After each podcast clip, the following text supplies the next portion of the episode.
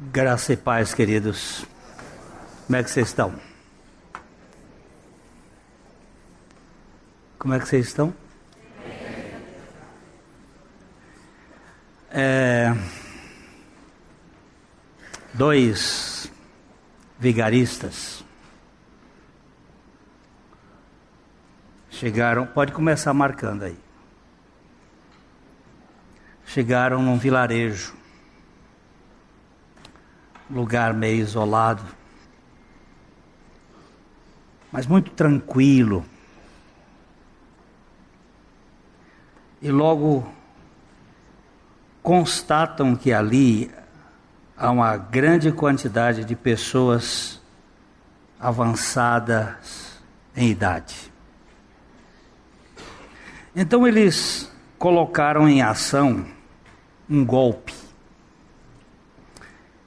que já aplicaram em outros lugares semelhantes com sucesso e sem risco algum de serem punidos. Alugam um salão e começam a anunciar que no sábado à noite vão fazer a sopa da juventude, garantindo que todos que a tomarem ficarão mais jovens imediatamente. O preço da sopa é salgado, bem alto. Mas no horário marcado, quase todos os idosos do vilarejo apareceram. Alguns andando com dificuldade, bengala, muleta, cadeira de rodas, de qualquer jeito. E o salão encheu pagam em dinheiro e ficam esperando para serem servidos. Quando o último cliente entra, eles avisam que ninguém da família pode ficar no local. Fecham as portas e começam a preparar a tão esperada sopa da juventude. Fogo, panela, água, algumas verduras, tempero, um pouco de carne, só para dar o sabor, e alguns ingredientes desconhecidos que eles trouxeram a tiracolo. Enquanto a sopa está sendo feita, o mais falante dos malandros ressalta o tempo todo as maravilhas que vão acontecer após a sopa ser servida. E todos ficam bastante eufóricos e animados, cada um conversando com o outro. Por fim, ele diz que está faltando apenas um ingrediente. Diz também que não pode revelar de antemão qual ingrediente é, mas avisa que esse ingrediente só poderá ser obtido com o consentimento de todos e ninguém pode discordar, mesmo sem saber o que é. Uma vez que todos concordam, não podem mais voltar atrás. Rapidamente todos dizem sim, e o malandro revela o que é.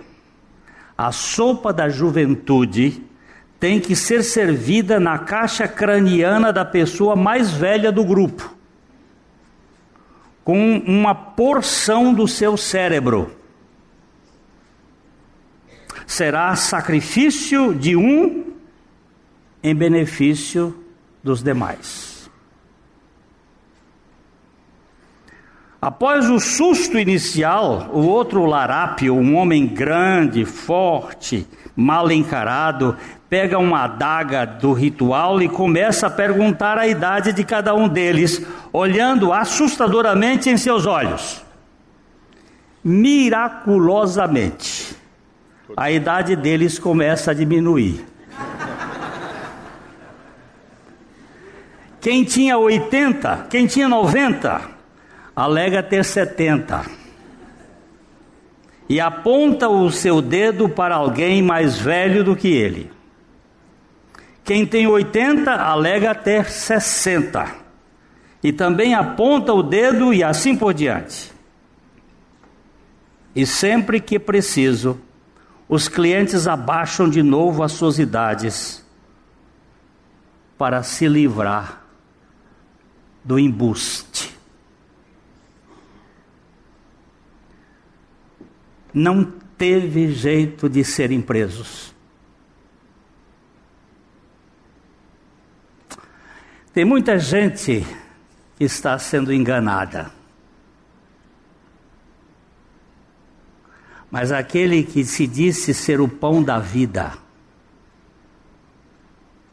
ele não foi pedir a cabeça de ninguém. Ele deu a si próprio.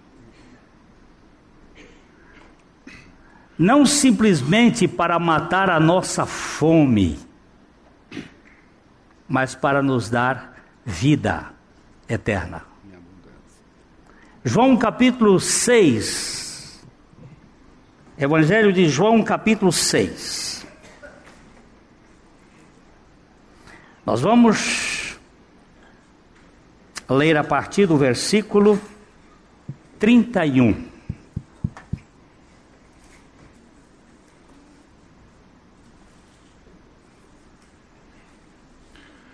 Nossos pais comeram o maná no deserto, como está escrito: Deu-lhes a comer pão do céu. Replicou-lhes Jesus: Em verdade, em verdade vos digo, não foi Moisés quem vos deu o pão do céu. O verdadeiro pão do céu é meu Pai quem vos dá.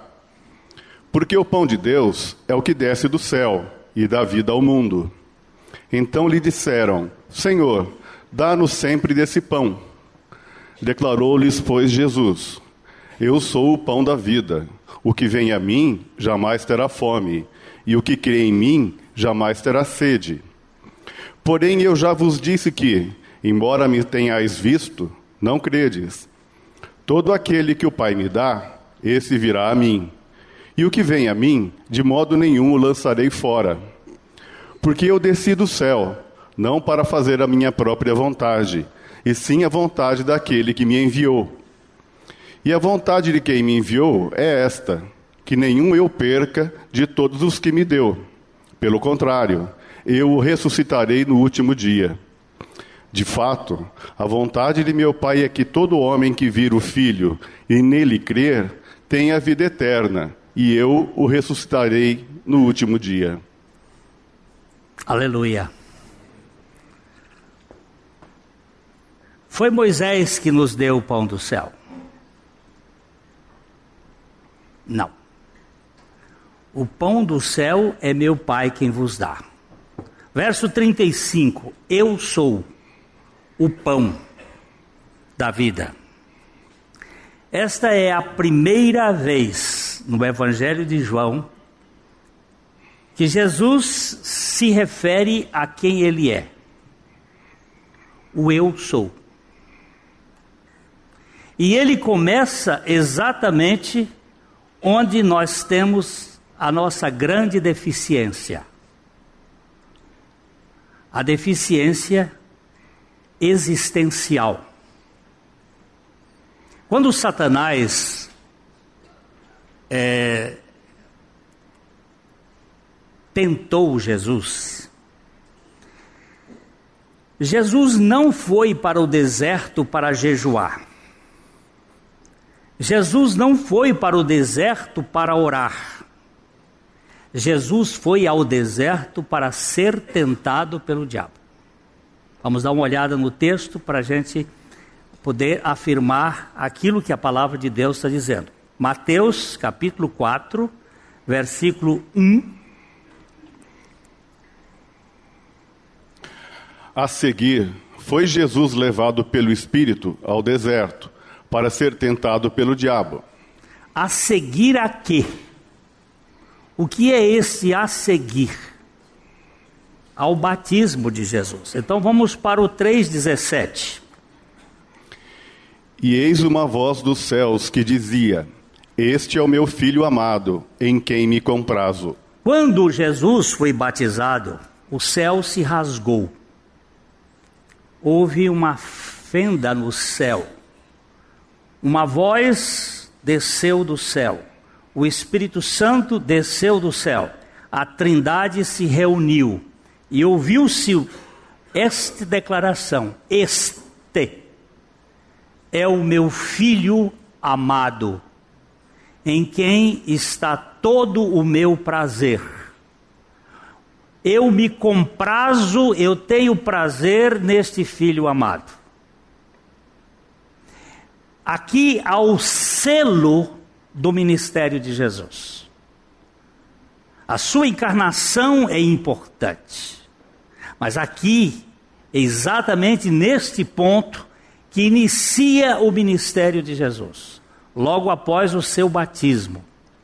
E a Trindade se reúne para identificá-lo. Quando ele nasceu, os anjos disseram: há Salvador na terra. Os anjos trouxeram uma notícia no primeiro jornal, dizendo: Na cidade de Belém vos nasceu o Salvador, que é Cristo, o Senhor. Este sinal vocês vão ver numa criança envolta em coeiros e deitada numa manjedoura. O Deus na terra é um Deus humilde, mas aqui nós temos a própria Trindade se reunindo e o Pai dizendo: O meu filho amado, em quem eu tenho todo prazer, é este. A seguir, versículo seguinte, a seguir, foi Jesus levado pelo Espírito Santo ao deserto para ser tentado pelo diabo. A missão de Jesus no deserto não foi orar. A missão de Jesus no deserto foi ser tentado. Tentado onde? Ou tentado em quê? na sua identidade. Qual era a identidade de Jesus? O Filho amado, o meu filho. E é onde nós somos tentados, é na nossa identidade. Então nós vamos verificar que depois de jejuar. E depois de, de jejuar 40 dias e 40 noites, teve fome. Lógico, ele era humano.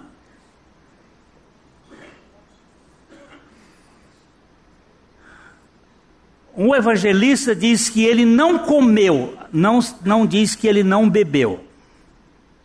Mas 40 dias sem comer é um tempo razoavelmente grande para a pessoa padecer fome. Nós já tivemos pessoas no mundo que passaram 109 dias sem comer. Os faquires, os faquires são capazes de passar muito tempo. Mas aqui se tratava não de um jejum. Jesus não foi jejuar. O que acontece é que Satanás atrasou. E ele atrasou propositadamente para ver a fragilidade. Dr. Uh, Taylor, William Taylor, ele quis jejuar os 40 dias de Jesus, quando ele era missionário aqui no Brasil. Ele chegou até o 21 dia. Ele jejuou até o 21 dia. Naquele dia ele não suportou tamanha as lutas espirituais que ele passou. Até o terceiro dia eu já fui. Não fui mais porque não suportei. A minha fraqueza e as minhas dores de cabeça eram horríveis. Dr. Taylor diz que depois do quarto dia as dores de cabeça passam. Depois do décimo sétimo dia existe uma grande fraqueza, mas depois há um silêncio. Mas no vigésimo primeiro dia apareceram as tentações. Jesus foi tentado no quadragésimo dia, quando a luta veio, e a primeira tentação é exatamente esta aqui. Então o tentador, aproximando-se, lhe disse: Se és filho de Deus, manda que esta, estas pedras se transformem em pães. Qual é a tentação aqui, meu irmão? É a, a tentação é esta aqui, ó. A tentação não era a fome.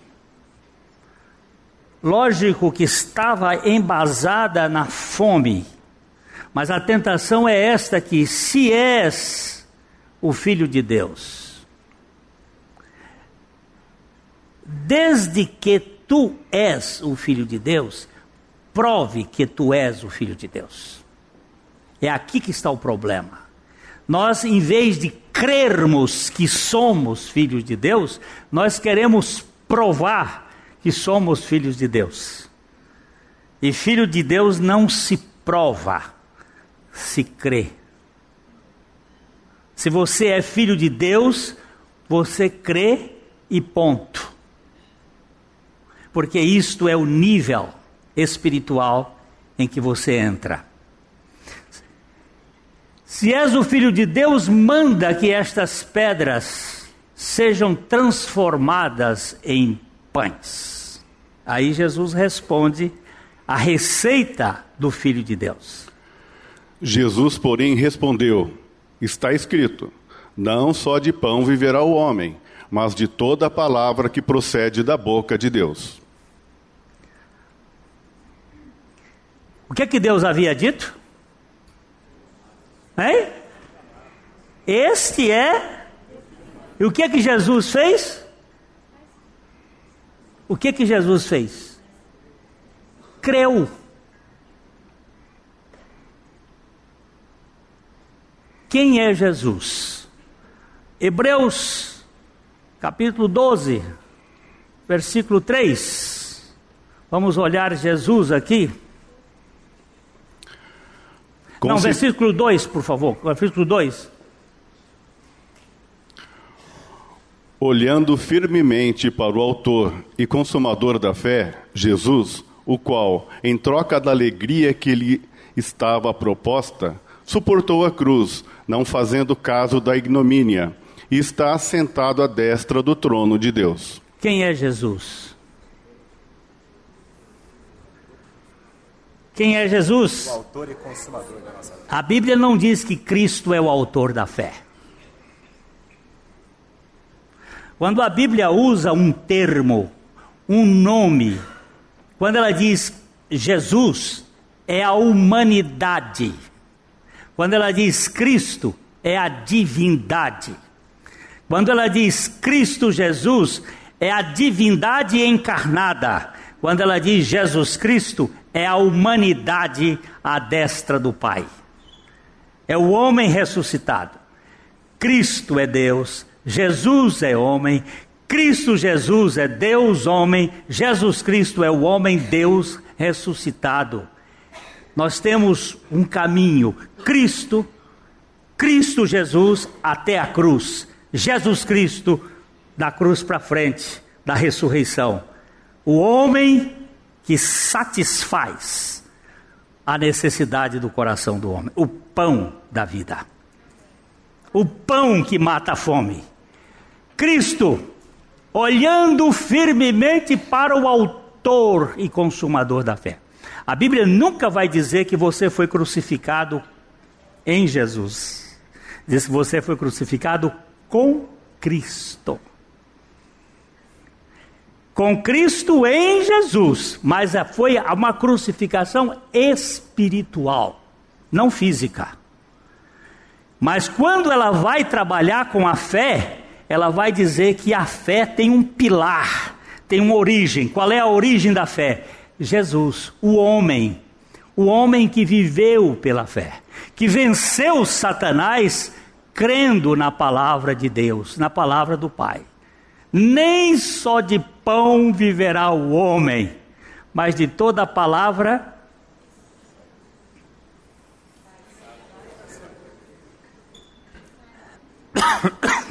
Deixa eu, Deixa eu afirmar aqui uma coisa bem.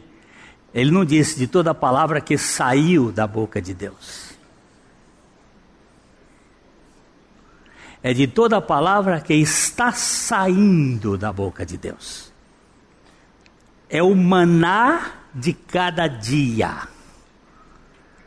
Não podia comer maná dormido, porque vira bicho tinha que ser o maná diário, mas a palavra que está saindo, ele diz aqui: Jesus, porém, respondeu: Está escrito, não só de pão viverá o homem, mas de toda palavra que procede, que está vindo. Aperta o procede aqui.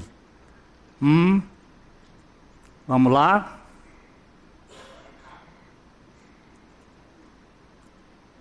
É por el mai ir embora, sair, partir, sair, escapar, proceder, e o tempo verbal é está saindo. Palavra fresca. Pão de padaria quente. Não é aquele pão dormido embolorado. É o pão de hoje. Pão fresco de toda a palavra que Deus está falando conosco agora, nesse momento. Nem só de pão viverá o homem, mas de toda a palavra que sai da boca de Deus. Satanás entrou nas três áreas onde nós somos tentados. Todos nós somos tentados nessas três áreas. Esta é a área física, depois ele tenta Jesus na área psíquica, que é a área de você ser importante, você ser reconhecido, suba até o pináculo do templo e atire-se de lá para baixo e todo mundo vai aplaudi-lo, vai ovacioná-lo e você vai ser reconhecido como o personagem do ano. Pula. Todos nós somos tentados na área psíquica para sermos importantes, para sermos reconhecidos, para sermos consultados.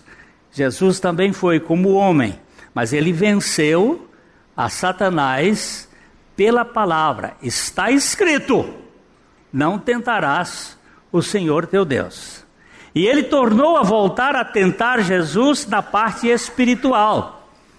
Que nós somos tentados no físico no psíquico e no espiritual.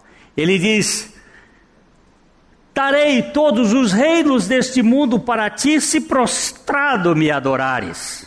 Aí Jesus nocauteou Satanás, dizendo: Arreda-te, Satanás, porque ao Senhor teu Deus adorarás, e só a Ele prestarás culto, sempre baseado na palavra de Deus portanto, sempre baseado na fé.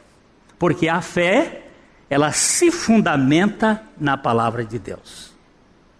Não existe fé em cima de argumentos filosóficos, psicológicos, hum, qualquer outro tipo. Só existe fé se houver a palavra de Deus. Você pode ter pensamentos positivos, você pode ter uma perspectiva de futuro, de esperança, baseados em dados matemáticos. Eu tenho boa saúde, eu espero viver tantos anos. Tudo bem, isso não é fé. Fé é quando você se apoia na palavra de Deus. Só aí. E somente aí ah, há uns dias atrás, o Senhor me trouxe a considerar José. Todos nós, e eu também, ficava sempre apreciando a fé de Maria. Maria, a mãe do Senhor Jesus. Ela não é mãe de Deus, ela é mãe de Jesus, a humanidade. E Maria foi uma mulher extraordinária de fé, em que ela diz quando o anjo do Senhor diz para ela: "Você vai, você foi a escolhida, você é a bem-aventurada e você vai ser a mãe do Salvador do mundo". E ela então dá uma resposta extraordinária, diz: Aqui está a serva do Senhor, o vaso, cumpra-se em mim segundo a tua palavra. Mulher de fé. Agora, José, José me assusta. Por quê?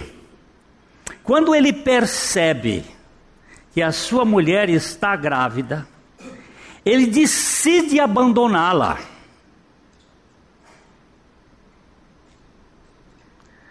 Em secreto, para não colocar a sua reputação sem o ré. Então ele foi escondidamente, foi sorrateiramente e decidiu sair da cena. Mas de noite, ele tem um sonho. E no sonho, o anjo do Senhor lhe diz: Não faças isto. Esta moça é virgem, e o que está no seu ventre foi gerado pelo Espírito Santo. Anqui opus hic labori est. Significa isto? É aqui onde a, to, a porca torce o rabo. O que, que significa isto? Como é que eu vou provar? Porque Maria podia perceber que estava grávida, mas José nunca iria saber se a gravidez de Maria era do Espírito Santo ou era de um vizinho. Como é que ele ia saber disto? Porque ele levou em conta a palavra do anjo como a palavra de Deus, ele creu. E eu passo e passei a olhar José com muito mais atenção. Um homem de fé sem comprovação, sem precisar de atestado sem precisar que alguém dissesse não, ele creu. Esta é a fé que Jesus veio uh, inculcar e colocar no nosso coração. Jesus é o pão que satisfaz perfeitamente a minha fome de significado não é numa igreja, no sistema religioso, não é na Bíblia em si, não é em alguma coisa que nós criemos, é na pessoa de Jesus que a Bíblia revela e que a igreja prega. É nele que nós vamos encontrar a satisfação de ser aquele que mata a nossa fome. Eu sou o pão da vida. Quem vem a mim jamais terá fome. Quem crê em mim jamais terá sede. Eu gosto muito desse caso porque eu era, era na minha infância quando eu ouvi essa história. E eu sempre repito ela com muito, muito prazer do velho moribundo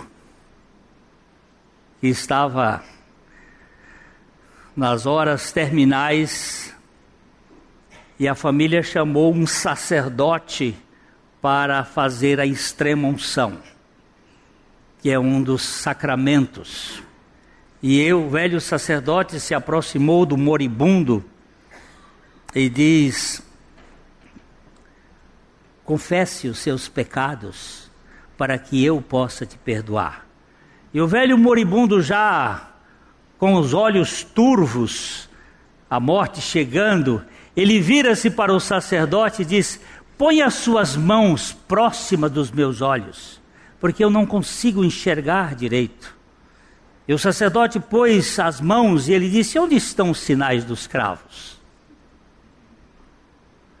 E o sacerdote então diz: Não tem os sinais dos cravos. Ele disse: Então, o senhor é um impostor, pois aquele que me perdoou traz os sinais dos cravos nas suas mãos. Isto é fé. que não precisa de comprovação e nem de que alguém me alimente com algum expediente psicológico, porque ele me satisfaz. Ele trouxe certeza no meu coração.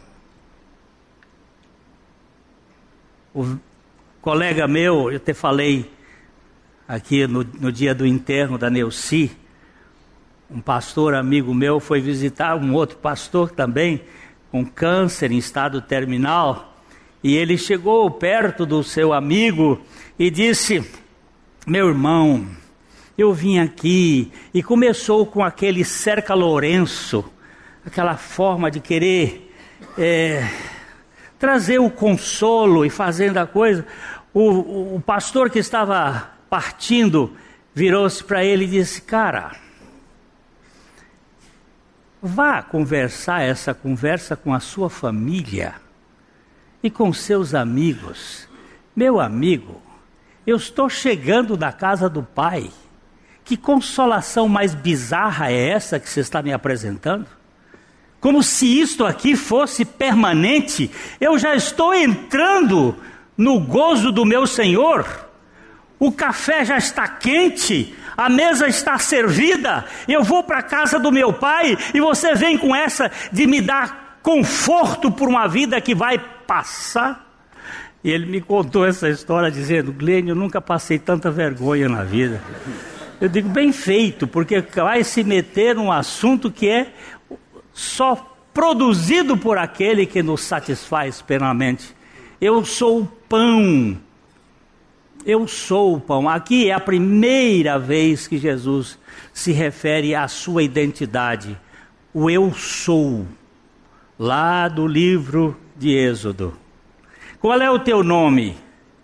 Eu sou. E eu sou te enviou a vós, Moisés e Arão, para falarem a Faraó: Eu sou, eu sou. Eu sou aquele que é. O verbo ser, ele pede predicativo. Ele não tem objeto direto nem indireto. E aqui, o próprio predicativo é ele mesmo. Eu sou o eu sou. Eu sou o que eu sou. Ele se basta e ele nos basta. Ele nos basta matando a nossa fome. Aqueles vigaristas, aqueles salafrários, enganando velhinhos, propuseram uma sopa da juventude para enganar as pessoas e teria que tirar a calota do mais velho e servir a sopa com pedaços do cérebro. Agora Jesus ele é o mais velho. Ele é o eterno. Ele é antes do tempo. Ele é antes que existisse qualquer coisa. Ele não existe porque ele é. Porque quem é, não existe. É em si mesmo. A existência foi criada por ele. E ele veio para satisfazer, não com a calota do cérebro, nem com o seu cérebro, mas com todo o seu ser, a nossa necessidade de sermos satisfeitos da nossa angústia existencial. De onde vim? O que estou fazendo? Para onde vou? Para onde vou? De onde eu vim? O que é que eu estou fazendo aqui? E para onde vou? São as três perguntas existenciais que nos mexem todo o tempo. E a minha Bíblia diz que eu vim dele, estou aqui por causa dele e vou para onde ele me levar. É dele, por ele e para ele que são todas as coisas. Glória, pois, a ele eternamente. Amém. Jesus, aquele que satisfaz, é o nosso alimento, é o nosso pão. O Salmo 23, sem dúvida que todos nós sabemos, de có e salteado. Mas vamos olhar esse Salmo 23. Vamos dar uma olhada nele, porque ele, ele é um salmo da intimidade pastoral, daquele que veio ser também o nosso pastor, quando ele vai dizer: Eu sou o bom pastor. O Senhor é o meu pastor, nada me faltará. Volta, leia de novo. O Senhor é o meu pastor, nada me faltará. Aperta aqui o dedo aqui, pa, aperta aí. Olha aqui. Pode, pode ir. Olha, olha aqui, eu vou pegar aqui no hebraico, isso aqui é chamado de tetragrama sagrado. Essas quatro letras aqui são as letras no hebraico não tem na língua antes dos massoréticos não tinha esses sinais aqui. Esses sinais aqui são as vogais que foram colocadas depois para poder se aprender a dizer, porque a língua hebraica é uma língua falada. E a escrita da língua hebraica nem sempre se sabe pronunciar exatamente. Porque não tinha vogal, só tem consoante. E aqui tem Yod, Re, Vav, Re. Estas letras aqui formam aqui o que seria uma espécie de respiração. Como pronuncia isso?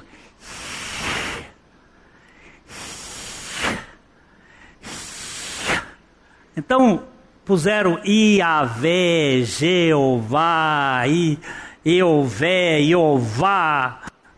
Ninguém sabe exatamente a pronúncia. Talvez o Salmo 150 vá nos dizer alguma coisa. Todo ser que respire, louve ao Senhor. Seja a própria respiração, o fôlego que veio de Deus o respirar do nariz, de, da boca de Deus no nariz do homem. É o som deste termo, é o eu sou. Vamos aqui agora só puxar um pouquinho. Não, o, o aqui.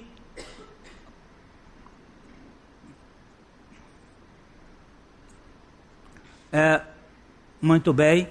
Ó, aquele que existe está entre aspas o nome próprio, único do Deus verdadeiro, o nome impronunciável, a não ser com a vocalização. Nenhum judeu pronuncia o nome Yahvé. Quando chega nesse nome, nas bíblicas judaicas, eles vão botar Adonai.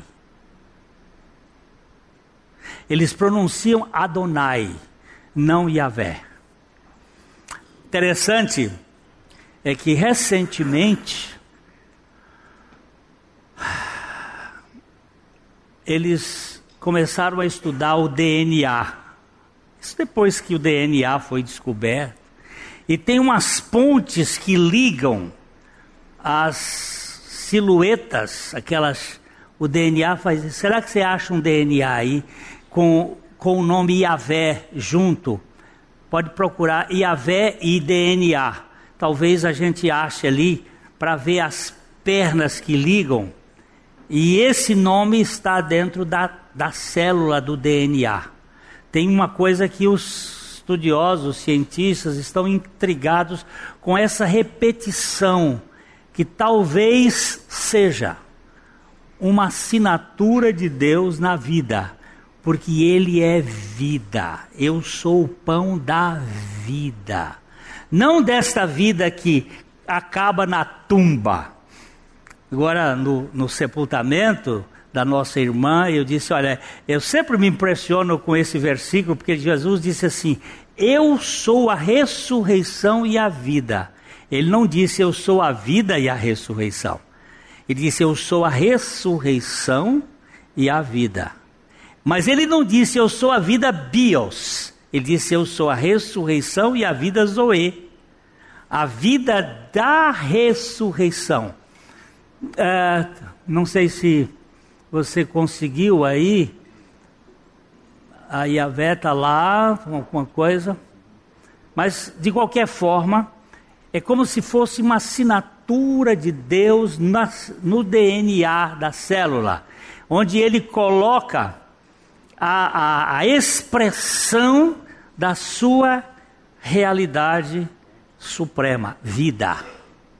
Eu sou a vida. Não está achando, não?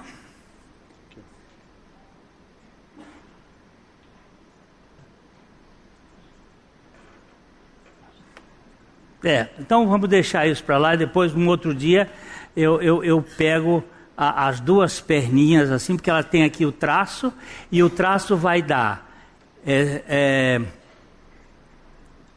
10, aqui ó, 10, 5, 6, 5, que é o número da letra, que é as letras que estão lá. Você achou aí? Você achou? Um dia que você achou?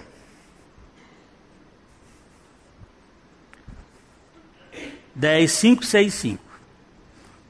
É, aqui, se você vir aqui, ó.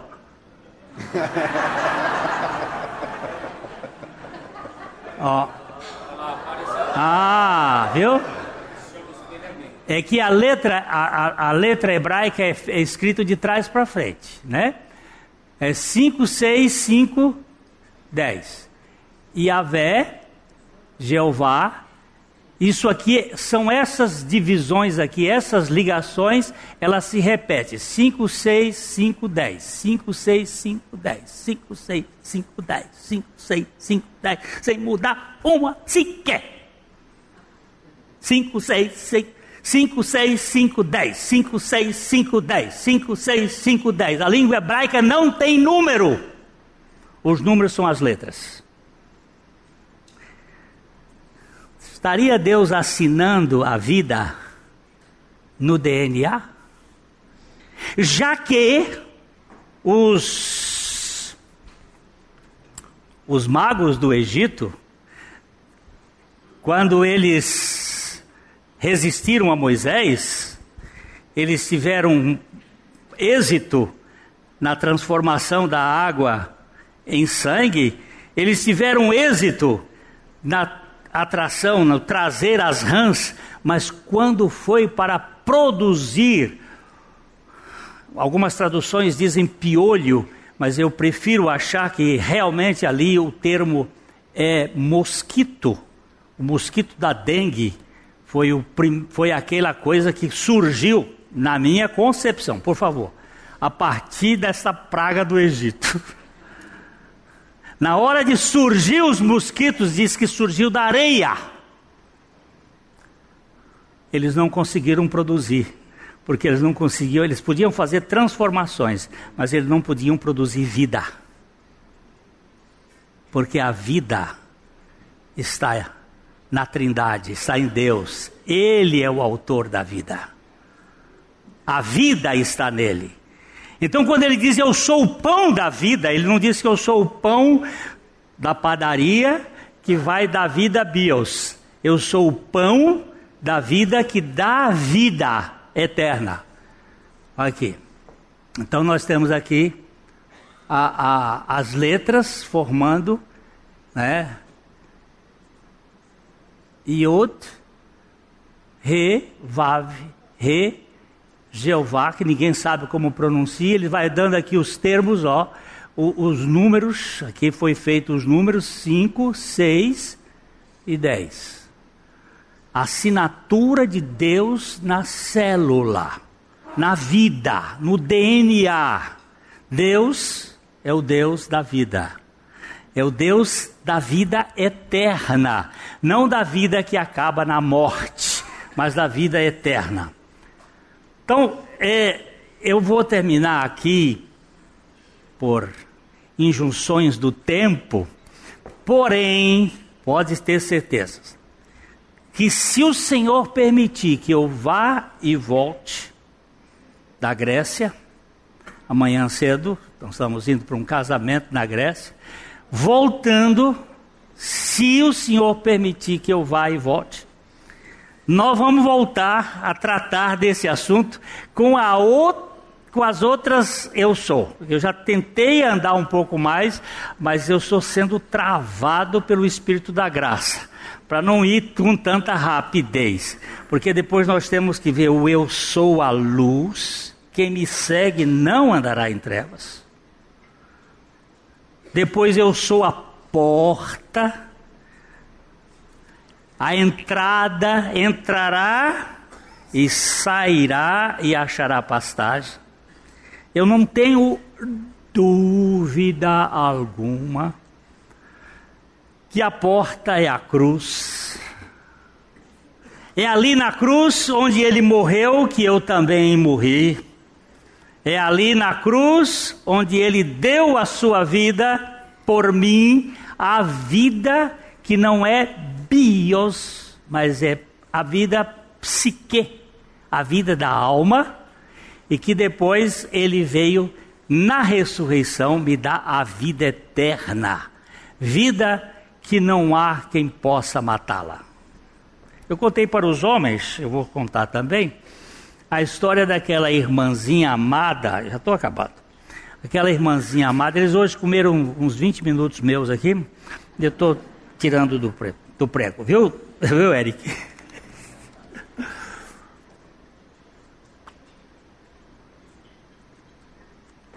Lá no Rio de Janeiro chegou uma irmãzinha, abriu a porta do, do apartamento dela. Quando ela entrou, ela viu os sacos contendo um bocado de coisa da casa já arrumado.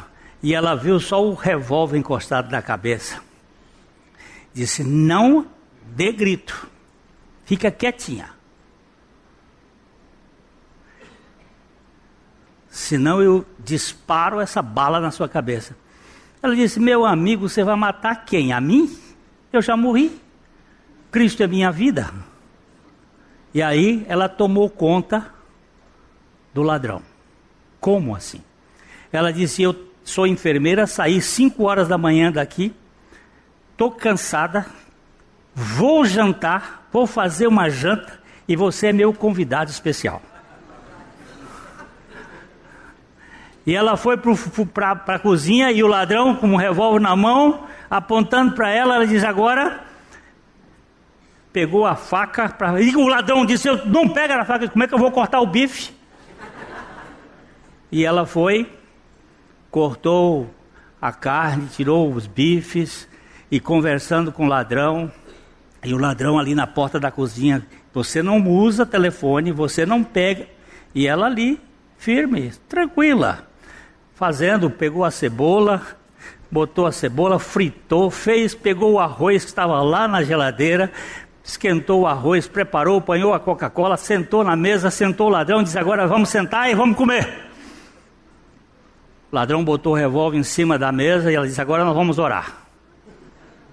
E aí ela fez uma oração: Pai, eu te dou graças pela obra de Cristo, te dou graças por esse ladrão te agradeço porque eu não. Aí falou e pediu a Deus, agora o Senhor revela Cristo para ele. O Senhor sabe como fazer. E durante uma meia hora, jantaram e comeram. De repente o ladrão disse assim: abriu o tambor do revólver, jogou as, as balas em cima, disse assim: O que, que eu faço para entregar minha vida a Cristo? Ela disse: Vamos ajoelhar aqui e vamos orar. Quem me contou essa história é o ladrão, pastor Adilson. Deus pode mudar as pessoas. Amém. Não é só ele quem muda. Aquela irmãzinha simples tinha a vida de Cristo. E a vida de Cristo é poderosa para mudar as circunstâncias. Meus irmãos, Jesus é o pão que satisfaz. Não é uma conversa religiosa. Ele satisfaz a sua vida e a minha vida. Ele veio para que nós comêssemos do maná celestial. O Senhor é o meu pastor, nada me faltará. Deitar-me é aonde? Deitar-me faz aonde? em lugar onde tem pastagem. em verdes pastos. Guia-me mansamente às águas de descanso. Refrigera a minha alma. Guia-me pela vereda da justiça, por amor do seu nome. E ainda que eu ande pelo vale escuro da sombra da morte, não temerei mal algum, porque tu estás comigo. Até aí, meus irmãos, até Davi, depois até a encarnação, era ele comigo. Mas depois da ressurreição, não é mais ele comigo, é ele em mim. Cristo em vós, a esperança da glória. É outra posição que nós ganhamos por causa da sua morte e ressurreição. Mas ele diz: ainda que eu ande pelo vale da sombra da morte, não temerei mal nenhum, porque tu estás comigo o teu bordão, ou a tua vara e o teu cajado me consolam, ele corrige, ele, ele nos dirige. Aí no final ele diz: Preparas-me uma mesa. Eu gosto de uma tradução inglesa que diz: Com a presença dos meus adversários. Porque você vê aqui que esse N, aqui, não, a, a esse presença aqui, é, é por causa da mesa com a presença na palavra hebraica, não tem preposição.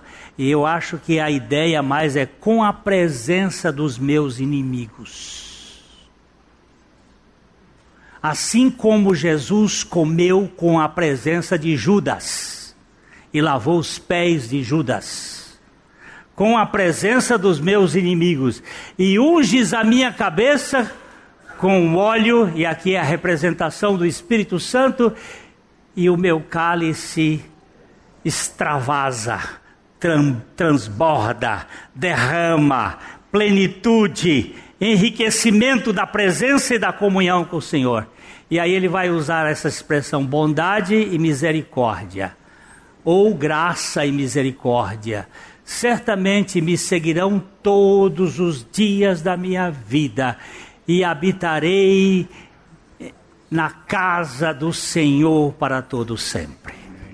A casa do Senhor nada mais é do que a própria igreja. E a igreja não é este lugar. A igreja é o povo de Deus reunido aqui e reunido na Nova Jerusalém celestial. O povo de Deus de qualquer época, antes do dilúvio, depois do dilúvio, depois da morte de Cristo e eternamente o povo de Deus é a igreja, a Assembleia Universal do povo de Deus, de todos aqueles que foram salvos pela graça suficiente do Senhor Jesus Cristo. O pão que satisfaz a nossa fome, a luz que nos dirige, a porta que nos faz entrar. Depois ele vai vai mostrar que Ele é a nossa paz, que Ele é aquele que vai abrir os nossos olhos, vai aquele que vai nos dar a vida, que Ele é o caminho, a verdade e a vida. E Ele termina dizendo: Eu sou a ressurreição e a vida. Quem crê em mim, ainda que morra, viverá. E todo o que vive e crê em mim, never more, jamais morrerá. Crês tu isto? Aleluia! Fé na suficiência de Jesus Cristo dá muita segurança. Um dia aqui, nessa igreja, entrou uma moça com uma carta. A carta contava, dizendo para o filho que ela tinha decidido se matar. Que na segunda-feira ela iria se matar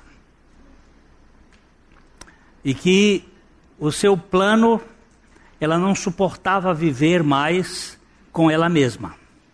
Pedia perdão ao filho, uma adolescente, porque ela não suportava o que ela estava vivendo. E ela entrou aqui e ouviu essa loucura do Evangelho. O que Jesus fez, a morte dele, a ressurreição dele e a morte dela e a ressurreição dela no corpo de Cristo. Eu vou achar essas duas cartas. Ela me deu essas cartas. A segunda carta, em que ela diz: Perdão, meu filho, porque eu era uma ignorante. Eu agora não preciso mais me matar, porque eu já morri na cruz com Cristo e Ele é a minha vida. Eu espero que você só receba isso como pão, o pão que desceu do céu para satisfazer a fome do seu coração. Que o Senhor lhe dê isto do seu trono de graça. Amém. A Livraria PIB Londrina procura selecionar cuidadosamente seus títulos e autores a fim de oferecer um conteúdo alinhado com o Evangelho de Jesus Cristo. Bíblias, livros de teologia, devocionais, literatura infantil, biografias, comentários bíblicos e muito mais. Dispomos também de um acervo de CDs e DVDs das mais de 5 mil mensagens ministradas na primeira Igreja Batista em Londrina. Visite a Livraria PIB Londrina e conheça ainda mais. Livraria PIB Londrina, de segunda a sexta, das 13h30 às 18 horas. Endereço na Avenida Paraná, 76A, próximo ao Calçadão, bem no centro de Londrina. Ligue para 3372 8921 ou acesse o site www.livrariapiblondrina.com.br.